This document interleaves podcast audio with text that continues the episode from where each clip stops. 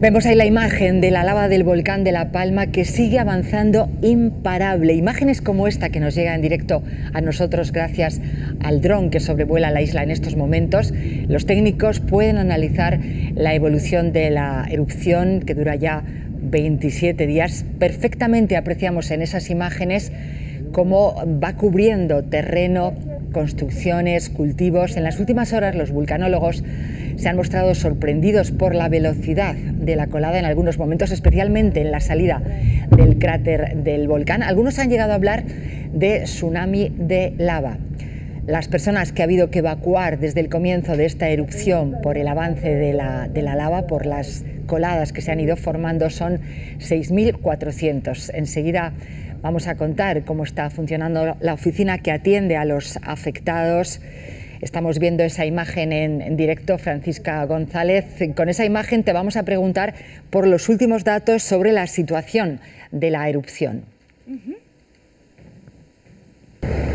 Tsunami de lava. Así describen los científicos la rápida velocidad que ha alcanzado la lava ladera abajo en algunos momentos. Imágenes que se producen después de que ayer el magma que emana el volcán superase la capacidad del cono principal.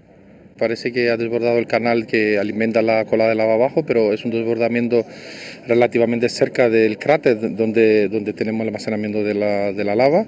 Sí que puede, puede haber una alimentación más intensa. Y eso preocupa. Ahora hay dos canales activos. Uno bordea la montaña de la laguna y otro va directo hacia zonas urbanas de esta localidad. Ahora se desplaza más lentamente, pero alcanzó velocidades altas. Es una lengua estrecha, pero que ha alcanzado velocidades esta noche entre las 3 y las 4 de la mañana de 250 metros a la hora. La posibilidad de que el nivel de explosividad suba depende de varios factores. Por el momento lo que está claro es que no desciende. No vemos ningún signo de que, de que esté disminuyendo la actividad, que tienda a, a acabarse. Pero eso puede cambiar en horas o mañana. Esta mañana la isla ha vuelto a temblar con fuerza con otro seismo de magnitud 4,5. Vigilando con drones la evolución de la lava están también los efectivos de la UME. Esta es la olla que ha llenado antes. Así estaba La Palma el día 19 cuando comenzó la erupción. 27 días después vemos el mismo lugar sepultado por la ceniza, mientras la Guardia Civil continúa buscando a cuatro personas que se saltaron los controles de seguridad para después mostrar su irresponsable hazaña en redes sociales. Que acaba de comenzar en Valencia el Congreso número 40 del PSOE con esta imagen, la de los varones al lado de Pedro Sánchez y con ellos también Ana Hidalgo, la alcaldesa de París, a quien han felicitado porque desde anoche es la candidata socialista a la presidencia de Francia. El PSOE quiere que esta cita demuestre la unidad del partido en torno a Pedro Sánchez.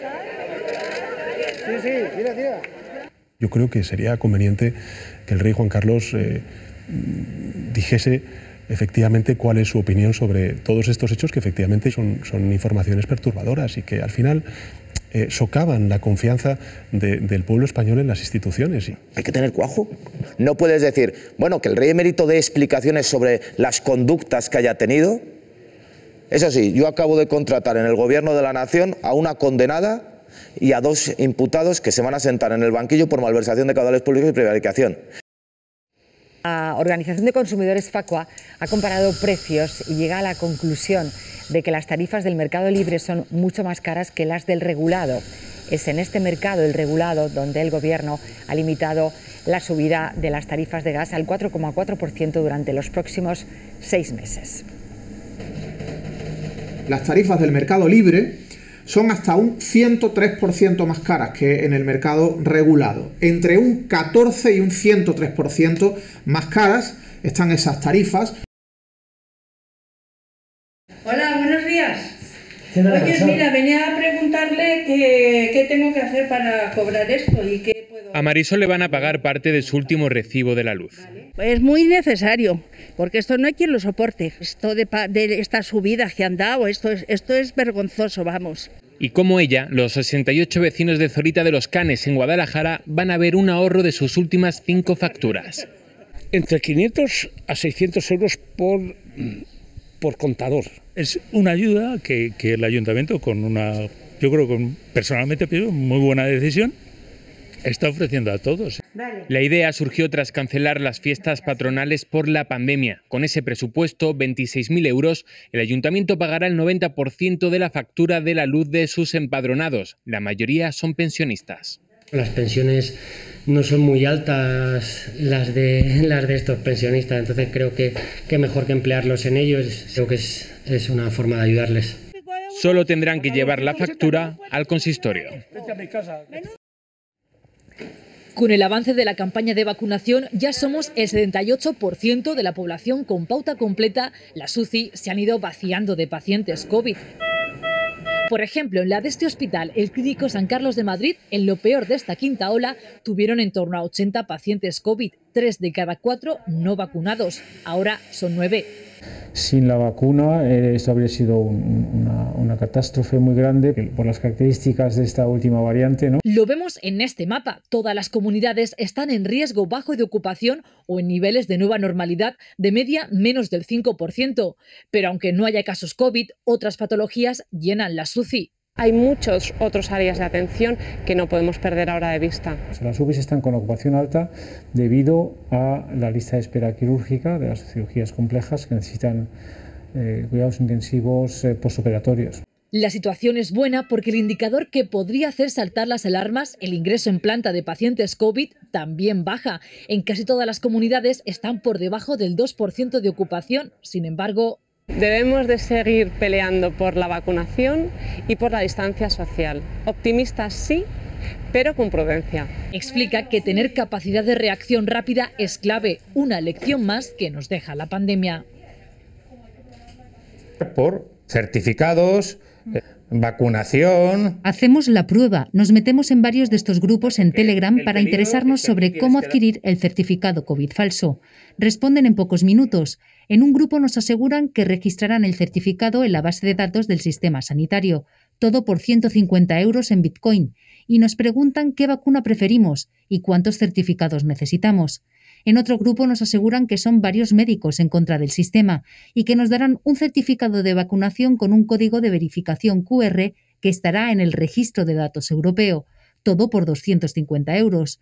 En los dos grupos, para comenzar la tramitación, nos piden datos personales, nombre, fecha de nacimiento, número de DNI, algo muy peligroso. Porque esos datos pueden estar siendo utilizados por el ciberdelincuente para realizar cualquier tipo de acción delictiva. No solo eso, el código QR del certificado falso, advierte los expertos, es la puerta de entrada para acceder a la información almacenada en nuestros dispositivos, aunque muchas veces ni siquiera lo mandan.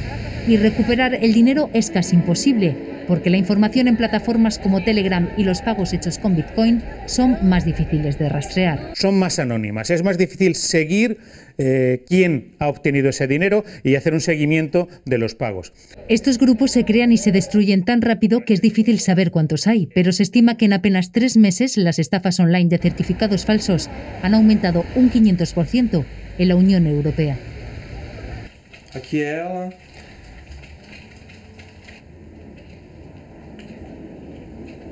Sueli Olivera, de 70 años, murió tras recibir un tratamiento experimental contra el COVID. La usaron como cobaya humana, como el nazi Mengele hacía en Alemania, denuncia su hijo. Es uno de los casos que investigan las autoridades sanitarias brasileñas, como el tratamiento con proxalutamida, una droga experimental contra el cáncer de próstata que se probó en otros 200 pacientes fallecidos. Divisor de águas no tratamento da Covid. El grupo médico Samel aseguraba en marzo que esa droga reducía la mortalidad.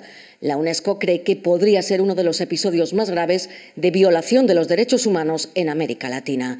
El propio presidente Bolsonaro, un férreo negacionista de la pandemia, llegó a destacar esa droga diciendo que estaba en estudio. Opuesto a vacunarse, siempre ha ensalzado fármacos como la cloroquina sin evidencia científica. Otro escándalo saltó en la comisión del Senado que investiga su gestión de la pandemia. En la mira, la compañía Prevent maquillaba las cifras de muertos por COVID y probaba en enfermos la cura milagrosa de Bolsonaro, esos medicamentos ineficaces. Reprendidos na frente dos colegas. Los médicos que no los entregaban sufrían represalias y despidos, aseguraba ante la comisión la abogada de varios sanitarios. La Fiscalía de Brasil ya investiga a Bolsonaro por la presunta corrupción en la compra de vacunas y la próxima semana conoceremos el informe final de la comisión del Senado que podría terminar de llevar al presidente ante la justicia.